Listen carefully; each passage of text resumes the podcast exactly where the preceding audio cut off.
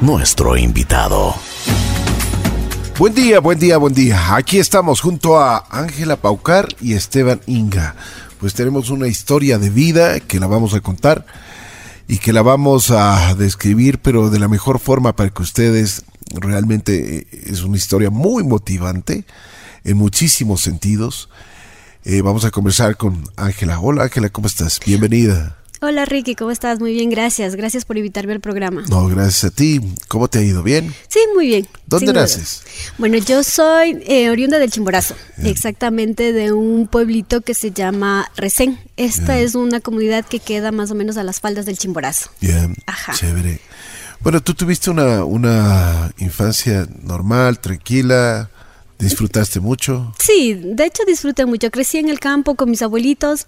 Qué ya lindo. en mi adolescencia empecé a vivir a la ciudad, vine a vivir acá a Quito y ahí fue donde empezó todo mi cambio. Así es, eh, estaba leyendo tu historia y aproximadamente ya cuando te vas a graduar del colegio tienes Sí, un cambio de vida exacto, estaba- completamente, pero, o sea, te cambia la vida muchísimo. ¿Qué pasó? Cuéntame. Ya, claro, estaba cursando el sexto curso. Eh, se puede decir que con la llegada del milenio también llegó el cambio de mi vida, un giro de 180 grados. Eh, la noche del 10 de enero del 2000 tuve un accidente donde toqué los cables de alta tensión. ¿Qué pasó? A ver, cuéntame. ¿Por qué? Eh, bueno, en esa, eh, era, una- era en la noche, ¿no? Eh, estábamos con mi primo en la terraza, eh, estábamos ahí jugando, eh, de repente vi que alguien pasaba por la calle y estiré el brazo sin precaución. En ese momento los, eh, hizo un viento fuerte y los cables me alaron hacia ellos. Entonces tú, fue simplemente un roce, pero con una descarga de más de 1500 voltios, Dios según me contaron lo- los médicos. Realmente es un verdadero milagro que esté viva. Claro. Y gracias al apoyo de, de mi familia, de mi madre sobre todo, de Dios, es que estoy aquí ahorita contándoles todo lo que me había pasado en ese Dime entonces. una ¿no? cosa, ¿qué sentiste tú el momento que rozaste con los cables? Eh, Hubo, a ver, una, una pregunta. ¿Los cables te toparon a ti o tú les topaste a los cables? Voy a decir que las dos cosas en conjunto. Porque al momento que yo estiro el brazo, lo estiro como con un impulso. Entonces, en ese, eh, al impulso que yo hago, los cables vienen hacia mí. Por el viento. Ajá, entonces se puede decir que pasaron las dos cosas. Fue el impulso y también los cables que vinieron hacia mí. ¿Qué sentiste ese momento? Fue- me, imagino que fueron. No sé, si alguna eh, vez le ha tocado, le ha tocado alguna vez la corriente así como que apenitas. Claro. Y esa sensación multiplicada por mil. O sea, es Dios una mío. sensación súper fuerte. Lo sorprendente en este caso es que normalmente cuando a alguien le, le toca la corriente, le lanza. En mi caso no me lanzó. O sea, yo caí como un papelito al piso.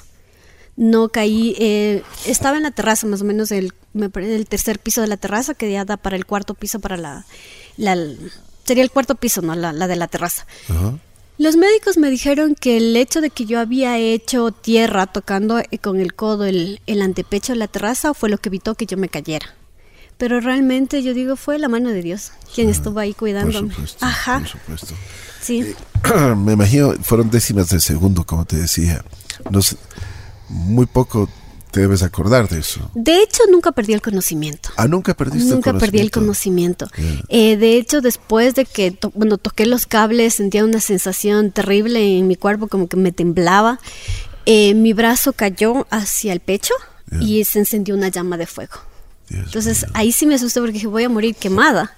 Entonces mi primo reaccionó, fue a la lavandería, cogió una jarra de agua, me lanzó, apagó la llama del fuego, de- del, del saco. Eh, la corriente recorrió todo mi cuerpo y me salió por los pies. Entonces, mientras eso me pasaba a mí, él bajó a avisar a, mí, a mis tíos lo que estaba pasando. ¿No Entonces, convulsionaste en algún momento? no, Nada. Nada, o sea, cuando mi tío subió, o sea, cuando mi tío subió ya había pasado todo. O sea, yo ya caí al piso, estaba tendida. eh, cuando caí al piso, los pies se me prendieron. O sea, era como una llama altísima. Pero así como se hizo la llama de una, se apagó. Entonces, cuando mis tíos subieron a verme, ya todo había pasado y ya estaba en el, en el piso. Entonces, me recuerdo que, que mi tío Jorge fue y me abrazó y me dijo, ¿qué hiciste? Me fue a abrazar y era, ¿estás bien? ¿Estás viva? Y yo, sí, sí, sigo así. Pero claro, como uno sabe cuando uno le O sea, coge tú la corriente. hablar. Claro, yo podía Estabas hablar. consciente. Ajá. Entonces, eh, recuerdo que, que cuando mi tía me tocaba, yo decía, no, no me toque porque le voy a quemar, le voy a pasar a usted la corriente. Entonces, de ahí me bajaron, me bajaron de la terraza con, junto con mi abuelito, mis, mis tías, me llevaron al hospital. Igual para que me puedan subir al taxi y movilizarme. eh, hasta ese entonces yo caminaba. Entonces me movilicé. eh, me Oye, llev- pero qué fuerte. Sí, Ah. creo que de la misma manera de ver todos que estaban ahí desesperados, mi familia me dio también esa fuerza, porque recuerdo que mi tío... te- tienes un, te electrocutas y- y sales caminando. Y sigo ahí. Ajá. Claro, sí, pero mi tío me acuerdo claro. que él me decía, iba a llorar, mi tío me decía, no llores, tienes que ser fuerte, cálmate. Y sí, no, no, y creo que esas fueron las palabras que me dieron esa fortaleza que necesitaba en ese entonces para no derrumbarme. Qué tenaz. Te llevaron al hospital, ¿qué pasó? Ya cuando, bueno, me llevaron en primera instancia al Pablo Arturo, me acuerdo, pero en el Pablo Arturo no me pudieron atender. Me decían que mis quemaduras eran demasiado graves y no tenían una unidad de quemados ahí. Entonces me dieron una ambulancia y me transfirieron al Eugenio Espejo. Ahí cuando ya llegué al hospital, eh, bueno, empezaron a darme los primeros auxilios, a ponerme sueros. Tenías quemaduras. Sí, o sea, el brazo tenía quemaduras de cuarto grado y los dedos de los pies tenía quemaduras de tercer y cuarto grado. Bien. Ujú, Súper fuerte la- las quemaduras. Cuando ya estaba allí en el hospital, o sea, fue súper duro porque mientras llegaba el, el especialista para que me revise, me acuerdo que me pusieron algo para el dolor, me pusieron sueros, porque no, no tenía mucha sed, no me podían dar agua. Entonces me pasaron, recuerdo que me mandaron tres sueros y una destroza. O sea, se me acuerda así como que si fuera ayer. Eh, pasó eso y cuando yo estaba acostada, o sea, no, no podía llorar, estaba con los ojos cerrados, de repente llegó el especialista y vio el brazo y dijo, no, este brazo hay que cortarlo, los pies hay que cortarlos. Yo, no, o sea, es que, no sé, creo que pensaban que estaba dormida y ellos conversaban, pero realmente estaba despierta. Así es que se puede decir que supe de primera mano que me tenían que cortar el brazo. ¿Qué pensaste ese momento? No, en ese ¿Qué momento sentiste? realmente no sentí nada. O sea, le digo, si lo único que sentía era esa impotencia de voy a perderlo todo. Y no recuerdo en qué momento fue que acepté y dije, sí, es verdad, no tengo que, o sea, el brazo sí, pero a mis pies no. Me imagino que te explicaron todos los, Sí. los pros y contras que Em, tenías. Cuando, bueno, durante el proceso de ya, cuando me dijeron que tenían que cortarme el brazo y yo ya lo sabía, a mis, a mis familiares afuera no les dijeron nada todavía. Bien. Entonces, él, bueno, obviamente tenían que tranquilizarme por porque yo estaba desesperada, o sea, de escuchar del que me van a cortar el brazo y me van a cortar los pies, fue súper fuerte. por supuesto. Entonces empezaron a hacerme la- las radiografías, los estudios, pero cuando vi la radiografía, ahí mi tío y yo supimos que, que el brazo no se podía salvar. Porque en una radiografía normalmente ves, ves los huesos, Ajá. pero en este caso ¿Qué solamente veías? había una mancha.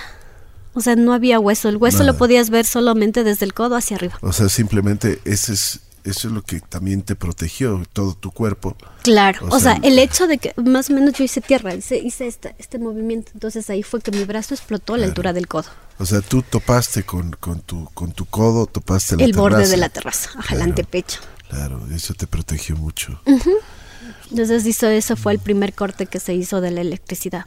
También los médicos decían que había evitado que la corriente me saliera por la cabeza porque yo eh, utilizaba los aretes y las, las maripositas de los aretes eran de plástico. Ajá, entonces que eso hizo, hizo tierra, se evitó muchas cosas. Eh, ya el- ahora pueden decir muchas cosas, ¿no? Sí, O sea, pero ya real- pasado ese, ese momento, se puede hablar de muchas cosas. Exacto, pero realmente yo siempre diré, eso fue un verdadero milagro. Por supuesto, Ajá. por supuesto. Sí. Lo que tú dices, la mano de Dios estuvo ahí. Imagínate recibir una, una descarga tan fuerte y que sigas viva, es un milagro. Sí, exactamente. Ajá. De eso ya han transcurrido 19 años. 19 años, ¿cómo 19 pasa el años, tiempo? Bueno, sí. a ver, termina, eh, terminemos la historia del, del, de Claro, las del hospital. operaciones. y- Ajá. Allí en el hospital pasé 31 días. Eh, salí del hospital eh, cuando me dieron, bueno, igual querían amputarme los pies porque decía que estaban quemados, que no, no. Eh, realmente mi madre no autorizó la, la fi- eh, que me amputen los pies, no, no firmó esa autorización, entonces dijeron que me dejaran los pies de adorno, que no iba a volver a caminar. Eh, Cuando salí del hospital salí en silla de ruedas. igual en silla de ruedas me iba al colegio. Normalmente tenía una compañera que se llama Germania. Ella fue como mi hermana, ella estuvo ahí, me iba a dejar a la, a la casa, de la casa me llevaba al Un colegio. ángel. Ajá, estuvieron ahí. Todos mis compañeros de colegio, mis profesores, todos fueron un apoyo en ese Te entonces. muchísimo. Ajá. Qué bueno. Sí, como digo, es igual el amor de, de casa, ese amor fraternal, mi madre sobre todo, que siempre estuvo ahí apoyándome en todo lo que, lo que hacía. ¿Alguna vez te preguntaste por qué a mí? Siempre. Siempre me había preguntado por qué a ¿Y, mí. qué- y cuál fue la respuesta? Hasta que nunca obtuve una respuesta el por qué a mí realmente. Hasta que cambié mi forma de pensar y dije, ¿para qué a mí? Al momento que dije, ¿para qué a mí? Si bien es cierto, en ese entonces, eh, uno como adolescente creo que yo en ese entonces no tenía una meta fija de qué iba a ser de mi vida ni nada. Ajá. Pero después que tuve el accidente, realmente me planteé una meta de vida. Sabía que no podía quedarme encerrada, que tenía que salir adelante. Y en ese entonces yo solamente decía, no, yo tengo que hacer las cosas y chúticas, mi madre está sufriendo y no puedo permitir que ella sufra por algo que, que me pasó a mí. Entonces se puede decir eso, que él no es del por qué, sino es del para qué. Y el para qué, yo siento que eso más nos unió más como familia. Eh, me permitió alcanzar muchas cosas que creo que si hubiese, si no hubiera tenido el accidente, no las tuviera ahorita.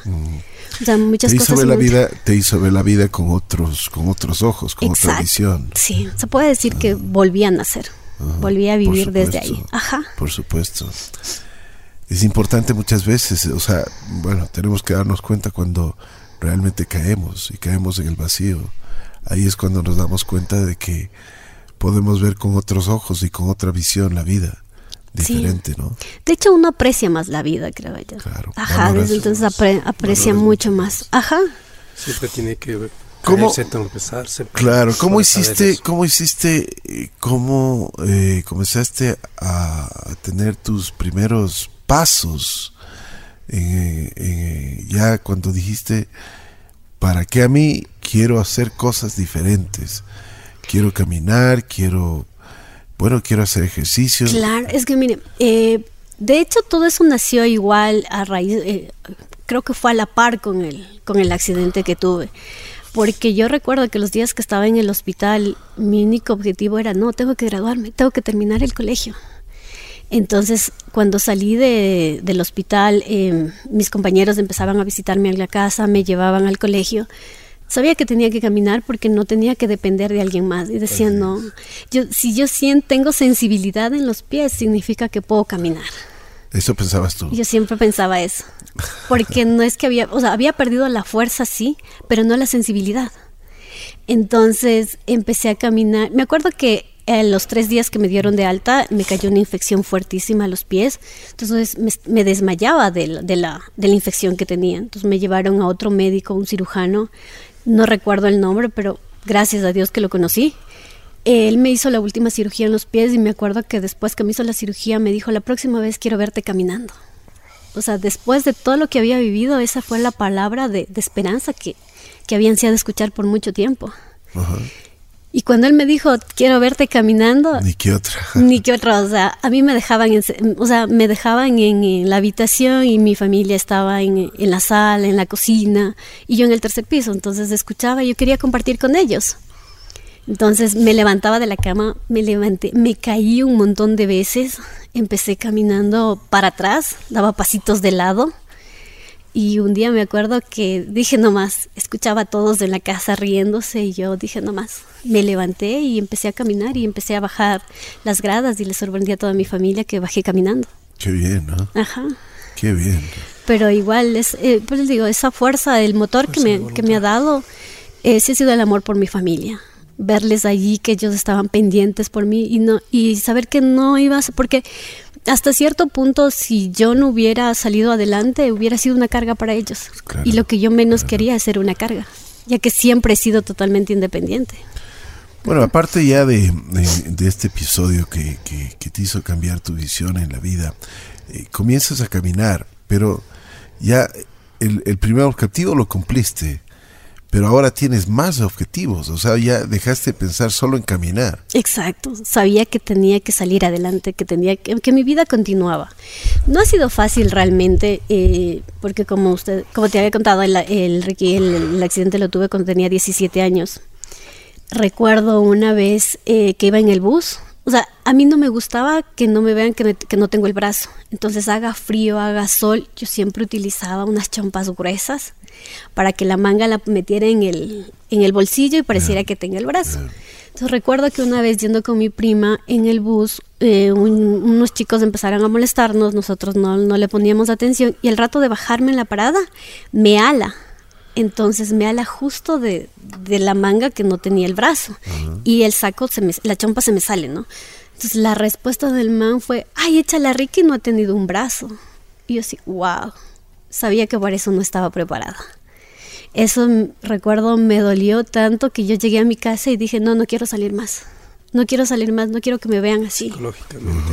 Sí, ahí me recuerdo igual que, que mis primos, mi mamá, mis tíos, diciendo, mi hermano, mi hermano chiquito, y me decía, ñaña, ¿por qué no sales?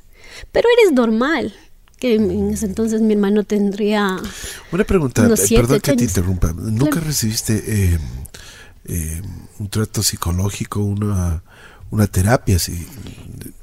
Eh, cuando estaba en el hospital, realmente estaba tomando eh, terapia psicológica.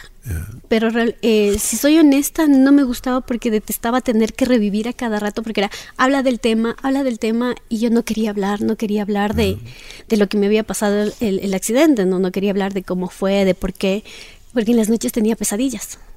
Entonces empezaron a medicarme, a, tener, a tratar de tenerme dormida, y eso no me gustaba.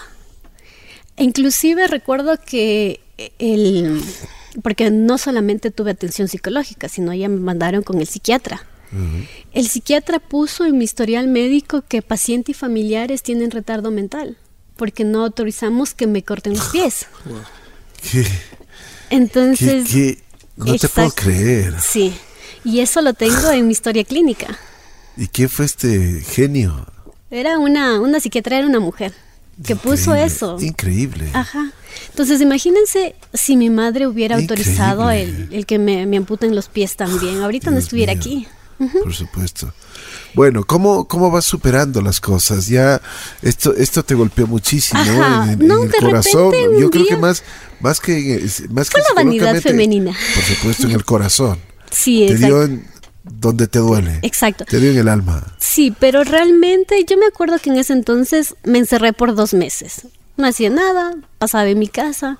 Pero, también, también sabía que, claro, que la vida continúa, que no me puedo, eh, no me puedo dar el lujo de quedar. Si, si cuando estuve en el hospital mi objetivo era no ser una carga, claro. en ese entonces estaba siendo una carga. Entonces ahora sí dijiste Entonces dije, no, tengo que salir. sin brazo pero bien rica. Ajá. sí, exacto. Entonces, de ahí conversé con, con mi mamá y le decía que quería estudiar. Ya. De ahí me apoyaron, empecé a estudiar en la universidad. Eh, también recuerdo, eh, salí, yo no, yo no tenía una relación con mi papá. Me acuerdo que le fui, le busqué a mi papá, golpeé la puerta de su casa y dije, soy yo su hija. Y desde Ah, no ahí... tenías relación con tu padre. No, no tenía relación con mi papá. Entonces creo que otra de las cosas que me motivó a salir fue eso. A irle a buscar a mi papá, a decir, ¿por qué cuando yo le llamé que me fuera a visitar al hospital no fue? O sea, tenía esa, esas dudas. Y ¿Y por qué no fue? eh, porque mi papá pensó que yo ya había muerto. O sea, la noticia le llegó a él que ya morí, que ya estaba muerta. y ni eso- siquiera si fue a verte. Claro, eso fue la, la, la- la excusa perfecta. Realmente, eh, yo creo que para él debió de haber sido difícil toda una vida diciéndome no, no es mi hija y de la noche a la mañana tener que decir que sí soy su hija debió de haber sido duro. Wow. Entonces, pero eso para mí fue un motivo para salir de casa. Y desde que salí de ahí dije, no, voy a seguir adelante. Empecé a estudiar la universidad. Mi mamá me pagó universidad privada, me complacieron en eso. Eh, cuando tenía 19 años, mi mamá migró, se fue para España y yo me quedé a cargo de mi hermano. Y desde ahí vivimos mi hermano y yo, los dos y hemos salido adelante. O sea, durante mis años de universidad puedo decir que eh, volví a caminar, pero eh, como en el, pie eh, en el pie derecho solo tengo tres dedos, no tengo la movilidad del dedo gordo. Entonces no podía utilizar zapatos bajos, solo utilizaba tacos. O sea, mientras más altos eran los tacos, mejor caminaba. Eh, en el 2015 empecé a tener problemas nuevamente con los pies. Empezaron las, las cicatrices a abrirse, empezaban mis pies a sangrar. Entonces empecé a buscar un, eh, un médico que me pudiera atender los pies, porque hasta ese entonces ningún cirujano se atrevía a toparme los pies porque decía que voy a perder fuerza en los pies. Entonces eh, tomé contacto con Operación Sonrisa y ahí me, re- me refirieron a un cirujano plástico, el doctor Iván, muy bueno. Él vio mis pies, me empezó a tratar con corticoides, recuperé un poco de la movilidad. Y después de saber que puedo caminar con zapatos bajos, imagínense la alegría y empecé a correr. Me imagino. Y desde ahí empecé a correr y no paré. O sea, de hecho, empecé haciendo trail. Eh, he hecho carreras de asfalto, carreras de montaña y ahorita ascendiendo montañas. Así vi, como, como- comenzaste con una carrera de la policía, ¿no es cierto? Eh, ver, en asfalto sí. Sí. En asfalto he hecho la carrera de la policía metropolitana, he hecho eh, la- ¿Cómo te fue? las 15K. La primera, la primera, la primera carrera, ¿cómo te fue? La primera carrera que realmente hice en mi vida fue la ruta de las iglesias. Una noche, me acuerdo que hice una hora, seis minutos. O sea, fue una carrera muy cansada, la verdad, pero la disfruté mucho y cada paso que daba decía, wow, ahora ya no solo estoy caminando, estoy Me corriendo. imagino, me imagino. Y siempre daba gracias, gracias a Dios, gracias al apoyo de mi mamá, de mi familia, que siempre han estado conmigo y decía, wow, ya no estoy solo en casa. Claro. Ajá. Después de eso, mi primera carrera de trail fue una en montaña, la ruta del hielero. Me acuerdo ahí corrí la eso, carrera Eso es en los en Chimborazo. en Chimborazo. Una Ajá. maravilla. Sí, es una ruta hermosa. Entonces, igual y saber que podía correr en montaña, que podía defenderme, igual es, es otro nivel. O sea, es un- son unas experiencias indescriptibles realmente. La pasaste bien. Sí. Qué Pero- bueno. Ajá, después la segunda carrera que hice fue la de la Polichaski, la que suben de Miraflores al teleférico. Esa carrera también marcó mi vida, porque esa fue un antes y un después Ya. en mi vida deportiva, se puede decir. Porque en esa carrera conocí al, al- bueno, me vieron realmente en esa carrera porque yo no los conocí, el Freddy Moposita, que es el entrenador del Comité Paralímpico, y la asistente Fernanda Lema. En esa carrera me hicieron un reconocimiento porque me decían que hasta ese entonces no habían visto una persona con discapacidad que hiciera carreras de montaña. O sea, han, visto de asfalto, pero no de montaña. Entonces, cuando estaba allí en la, en la poli, me hicieron ese reconocimiento y ahí se acercó la, la chica Fernanda y me dice, oye, mira, ¿sabes que Hay el Comité Paralímpico donde corren personas con discapacidad, eh, no sé, ¿te gustaría participar? Y ese fue un cambio. Entonces empecé a entrenar con ellos, mejorar la técnica, correr. Eh, con ellos... em, Tomando confianza, me imagino, ¿no? Exacto, sí, porque también es, es, es, es algo nuevo, porque yo había visto correr y para mí realmente, como no había sido tan amante del, del deporte antes, Mm. realmente para mí las carreras eran la, la ruta de las iglesias, las 15 calas de las últimas noticias y no habían más carreras. Claro. La maratón de Guayaquil y paré de contar. Y yo recuerdo de pequeña que mis tíos corrían. Yo corría igual y también corrió las últimas. Dice, qué loco, qué locura, ¿cómo va a correr tanto? Y ahora yo estoy en medio de esa locura, corriendo. y he corrido distancias largas realmente. Pero en mi última carrera, que fue hace poco, e igual la, la carrera de la ruta del hielero, esa corrí recién 40 kilómetros. Entonces, Qué bien, wow. qué bien. Ajá. Ángela, ¿y cómo quedó la parte familiar? Termínanos de contar eso. ¿Qué, qué te dijo tu padre? ¿Asomó, no asomó? Él- ¿Has tenido ya contacto con él o nunca más? Cuando fui a verlo, cuando le golpeé la puerta, mi papá, en efecto, yo le, o sea, simplemente dijo quién es y yo dije soy yo, su hija. Me acuerdo, me acuerdo que mi papá abrió la puerta y me abrazó. Me dijo sabía que algún día ibas a llegar. Wow. O sea, fue que así. dijo que estaba muerto. O sea, fue así, me dijo eso realmente. Eso sí también eh, hubo un antes y un después, pero realmente la, la relación con mi papá fue muy cortita. de muy poco tiempo. Eh, mi papá igual migró, también se fue para, para España. La relación con mi madrastra y mis medias hermanas nunca ha sido buena. Ajá, entonces, eh, si lo veo, lo saludo. Pero así decir que lo voy, lo visito en su casa, eh, puedo llegar, no. Que Mm. ni siquiera tienes contacto. ni- ni No, no nada. tengo, esa, no tengo ese, ese contacto con él. ¿Y con tu madre cómo está? Bueno, mi madre, mi madre es otra historia. Ella sí es el motor de mi vida, es mi ejemplo. Digo la, la fortaleza de mi madre, que es la que yo heredé. Siempre ahora diré eso. Cuando yo era adolescente, mi mamá siempre estaba trabajando para, para darnos lo que nos hacía falta, tanto a mi hermano como a mí. Luego, cuando ella se fue, claro, me tocó a mí el papel duro de quedarme con mi hermano, hacerla de mamá, papá, y yo siempre suelo decir que mi mejor papel era el de madrastra. Ajá, eh, pero sabes que la relación con ella es muy buena. O sea, ahorita hablamos, gracias a la tecnología, hablamos todos los días. Siempre estamos más pendientes de eh, mi madre hasta ahora es, ya comiste, dónde estás, Eh, ya llegaste a la casa, cómo te va. Cuando salgo a, la- a las montañas, ella es Preocupada. la primera, la que sabe a dónde voy. No, sí, mi mamá es, es mi todo. Qué bueno, qué bueno. Me alegro muchísimo. ¿Cuántos años está tu madre allá? Eh, se fue recién hace poquito otra vez. Porque la primera vez que mi mamá se fue, vivió durante 11 años allá. Bien. Luego regresó, se quedó con nosotros, estaba tres años y se volvió a ir el año anterior. Hace un año que se fue ¿No nuevamente. se acostumbró o qué? ¿O No, no tuvo se acostumbra. ¿O no tuvo oportunidades? Eh, ya es muy difícil realmente cuando ya se acostumbran a estar fuera, eh, sobre todo en el tema de, lo- de los sueldos, ¿no? Aquí el sueldo es básico comparado con el de allá, es, es mínimo. Entonces creo que a mi mamá eso le, le, le atormentaba un poquito, decía, No no, les recursos, alcanza, claro, ajá, claro. no, si yo estoy allá van a estar mucho mejor. Entonces, ya cuando una persona mayor se acostumbra a algo, es difícilmente hacerla cambiar. Entonces, con mi hermano, la mejor decisión fue apoyarla para que mi mamá esté allá. Y ahorita, s- cuando habla con nosotros, por lo menos se le escucha feliz. Qué bueno, Ajá. qué bueno, qué bueno. Estas son las lecciones de vida. Ángela Paucar, muchísimas gracias Ángela. Pero bueno, ahora nos vas a presentar a, a tu buen amigo eh, Esteban. Esteban, ¿cómo estás? Tú tienes mucho que ver con Ángela ahora, ¿no? Hola, ¿qué tal? Sí, eh, la mayoría del tiempo eh, con ella incluso eh, nos pusimos una meta de correr la ruta del dinero, iba a correr 70 kilómetros y ella a los 40, pero lamentablemente a mí me dio un parálisis facial, de los cuales me quedé.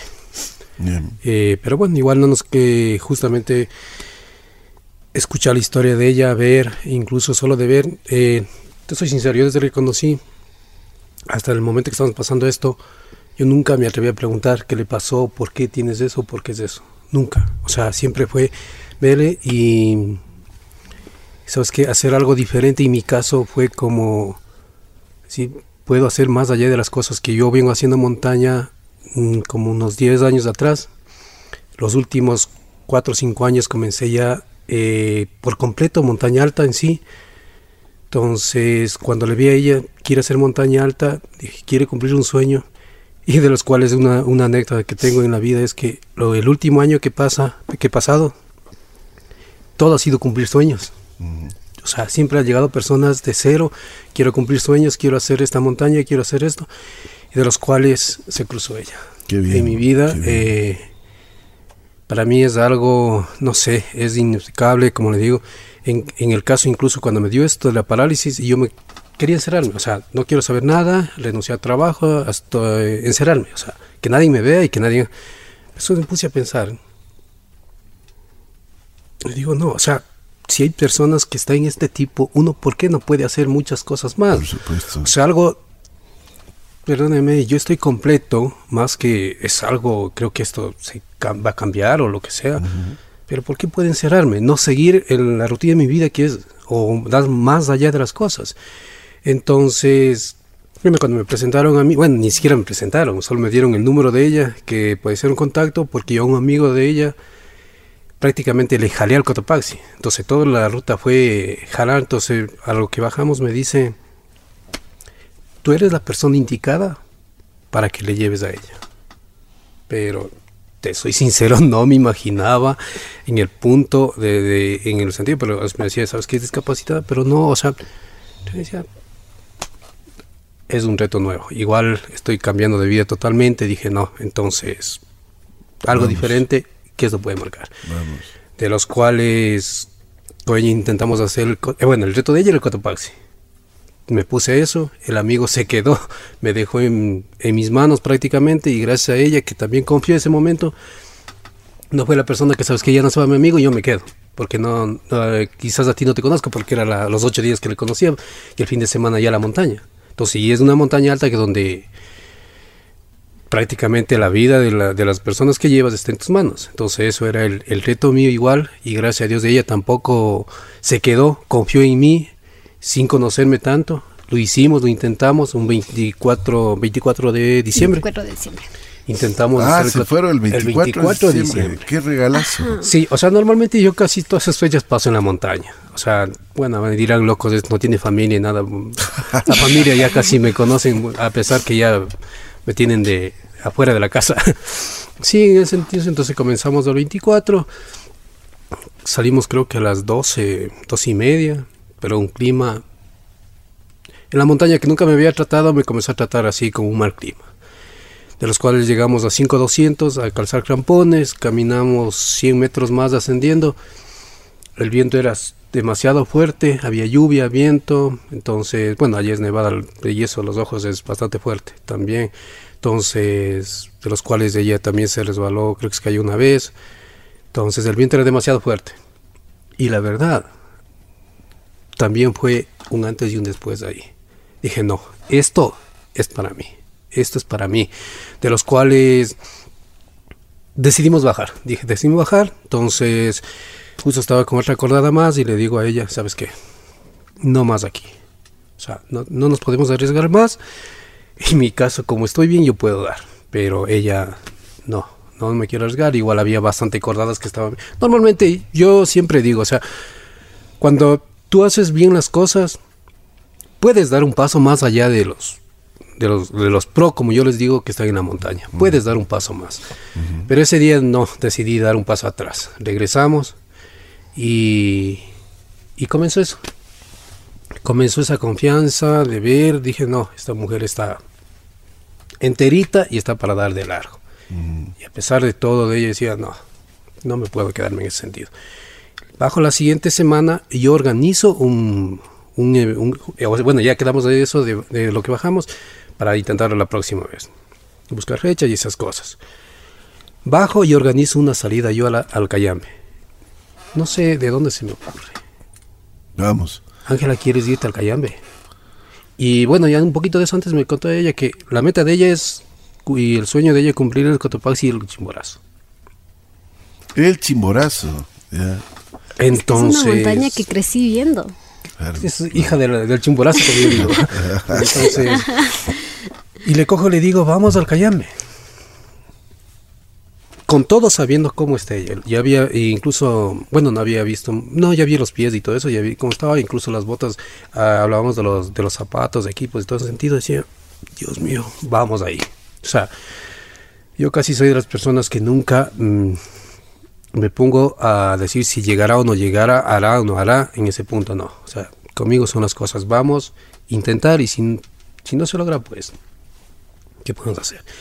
Como estaba con los dos amigos y la acordada, de sea, vimos una acordada nomás, que la acordada se convierte en tres personas y le invito a ella, me dice ella sin pensar, vamos, Cayambe, armado el plan Cayambe, nos fuimos Cayambe, Nunca pensé si va a dar o no va a dar, cómo va a ser, qué va a ser. Solo en mi mente era lo único. Tengo que llevar a ella, bajar, subir bien, bajar bien. Lo único que pensaba. Como ella siempre me dice, oye, yo sí tengo quien me quiere en mi casa y tengo que llegar.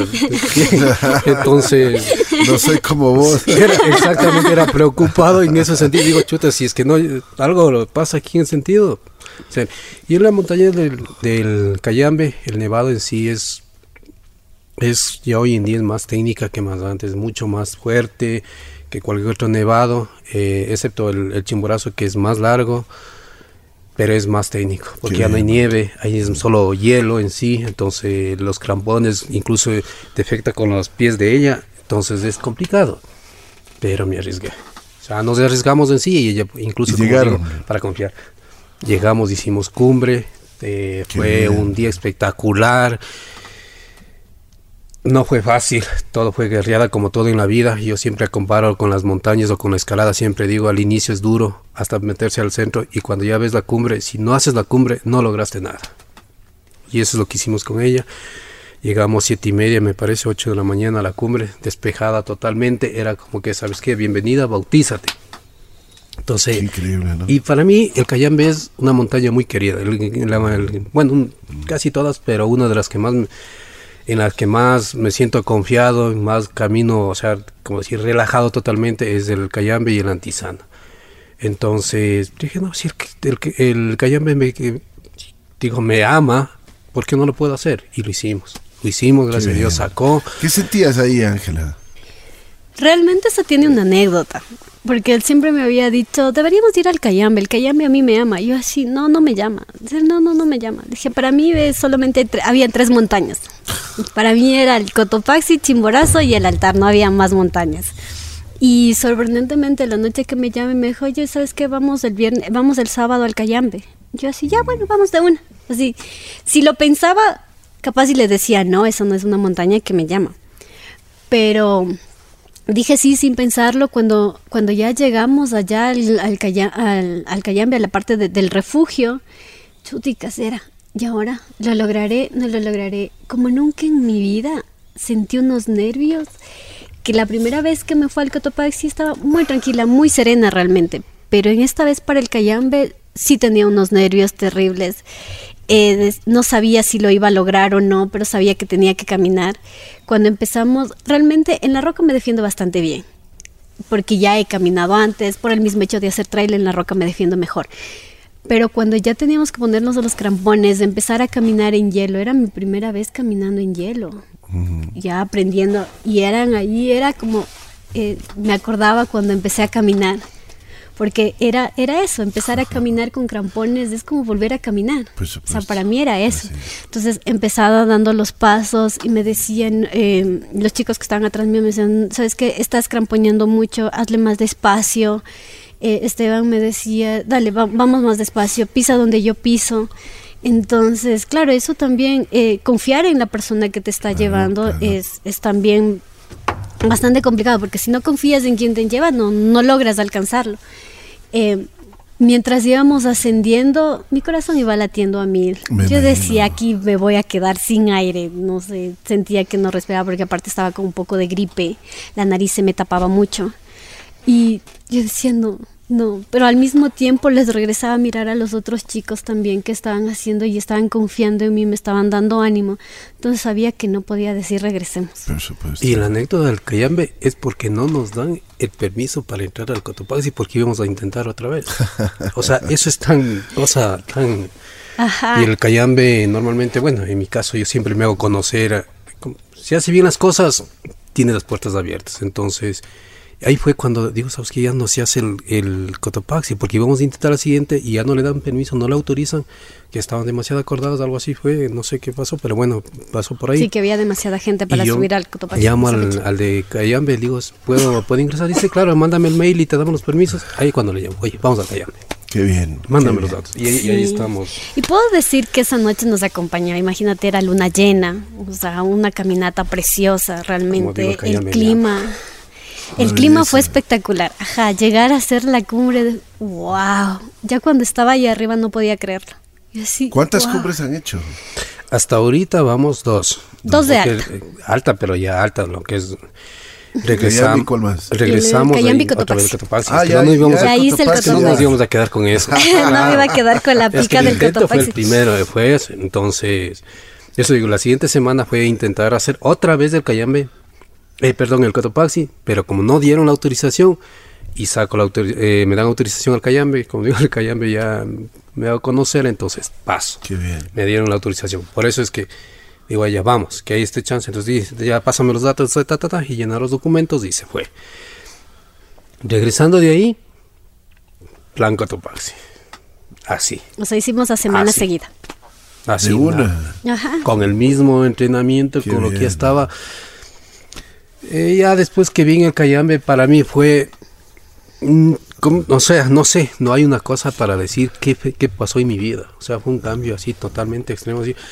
Yo ya lo había hecho con muchas personas, con personas expertas, con guías, y ya comencé a llevar a mis amigos. Entonces, no, esto para mí es otro reto. Igual parte de mi vida fue un cambio totalmente diferente que cambió, e incluso estaba con esto, con la parálisis estaba allá. Entonces decía, no, ¿Qué te pasó, Esteban? Ah, ah, eh, no tengo idea. O sea, todo el mundo me dice en estrés o alguna cosa, pero se supone que a veces uno dice que nada me pasa, pero internamente quizás fue el cambio de, de vida con mi hija. Me quedé a vivir con ella solo. Entonces vivimos hoy en día los dos solos. Eh, pasamos un, de mujer a, a hombre, creo que es bastante difícil. Congeniar. Mi hija tiene hoy en día, el- en mayo cumple vein- eh, 14 años. Entonces fue duro, para mí fue duro eh, sentir, ¿Te afectó el capaz de eso? eh, me, me cambió, eh, claro, al inicio creo que fue todo. Entonces, todo eso se me vino dando eso. Pero te veo bastante bien y me alegro, me ale- terapia. y me alegro que hayas superado, porque Sí, sí. como tú dices, me escondí, me, me, me, me- me metí en mi mundo y no, no quería salir, pero ahora superado. Eso, Eso es gracias a ella. Dios sabe lo que hace las cosas. Bien, Le ¿no? conozco un mes antes. Qué bien. Le conozco un mes antes. Le conozco un mes antes de lo que esto me pase. Y entonces yo incluso después de eso, o sea, le digo así, tres días me quedé en la casa. No voy a mentir. Tres días me quedé en la casa encerrado. Eh, bueno, he tenido bastante comunicación con ella. Me escribía qué estoy haciendo. Yo en el trabajo. Pero no estaba en el trabajo. Me quedé encerrado en la casa. Después psicológicamente yo mismo dije, no. Primero tengo una hija porque tengo otra persona de inspiración. Entonces no puedo quedarme. Incluso comencé a contar y, y la, la- de nombrarle aquí a Raúl Campaña y, y Sol Betancourt. Digo, no, yo no puedo dejar esto así. Tengo que hacer algo. Y comencé a mover contactos de los cuales llegué a las dos personas. Me llamaron y dije, Esteban, esto hay que hacer esto. Ayúdame incluso con los temas que quieres hacer. Claro que al inicio yo soy medio, no soy mucho para explicar lo que quiero hacer, entonces sabes que quiero un escrito y todo, entonces pasaron las cosas, pero bueno, ya pasaron las cosas, se dieron, y hoy en día aquí. Entonces con mi hija igual saliendo adelante. Te felicito, te felicito, no Esteban. Realmente, este es, es, se nota que estoy al frente de dos seres humanos que tienen muchísima valía, que, que no se dejan vencer por, por las cosas eh, que muchas veces nos llegan en la vida y están siempre dispuestos a lucharla. Exactamente, a guerrear la vida, tú a dices, guerrearle la vida, yo siempre Aguerrearle eso. la vida. Sí. Me alegro muchísimo. Ángela, Esteban, gracias por estar aquí. Eh, ¿Cuál es el próximo reto? Chimborazo, Chimborazo. chimborazo. Se les ilumina los ojos. Sí, Claro. el chimborazo. eh, Realmente, Qué bueno, qué bueno. realmente yo siempre digo, cada despertar es un reto, porque cada día tienes la oportunidad de hacer es, algo. así es. Algo por ti, algo por alguien más. Y una de las cosas que he aprendido en, en todo este tiempo es que uno no, no debe quedarse quieto. O sea, eh, hay que trazarse una meta y en esa meta ver las estrategias de cómo quiere llegar y si hay un obstáculo, pues hay que vencerlo. O sea, no hay que quedarse uno estancado ahí. De acuerdo. Y es unas cosas también que muchas personas a veces, no sé, eh, se riega el vaso de leche y con- tiene- haces un drama o incluso con mi- en mi caso, sabes que esto, esto se puede arreglar, esto se puede a la larga con terapias y todo eso puede solucionar, pero no hay muchas gente que tienen mínimos problemas, se encierra, se dedican al alcohol, a las drogas, ¿por qué no salir a hacer deporte? darse una vuelta en la Carolina, despeja todo, ¿sabe? Incluso hasta mentalmente se vuelve otro. Claro, Entonces ese es el el punto, llevar a las personas a otro Así mundo, es, salir, es, disfrutar. y tenemos es. montañas alrededor, hacer una caminata, bueno, con, con gente que sepa experiencia, porque normalmente en el grupo es más personas perdidas que existe, pero... O sea, si haces bien las cosas, se puede hacer, lograr cambiar la mentalidad. Incluso personas como hoy en día, hay muchas personas que, que he visto, incluso suben al refugio, apenas salen 100, 200 metros, sabes que está lloviendo, me regreso, no. O sea, que incluso con ella misma decía, digamos a 5, a 5 400 en el Cotopaxi la primera vez, un viento de unos 70, 80 kilómetros por hora. y, y ella que no tiene estabilidad completa, entonces... es otra cosa. O sea, Claro, eh, claro. lamentablemente. Imagínense si, si, si Ángela, que tiene, bueno, le falta un brazo, tiene mm, los, los pies con muchísimos problemas. Ella ha alcanzado ya carreras, ha hecho las 15K, ha hecho muchas carreras en asfalto.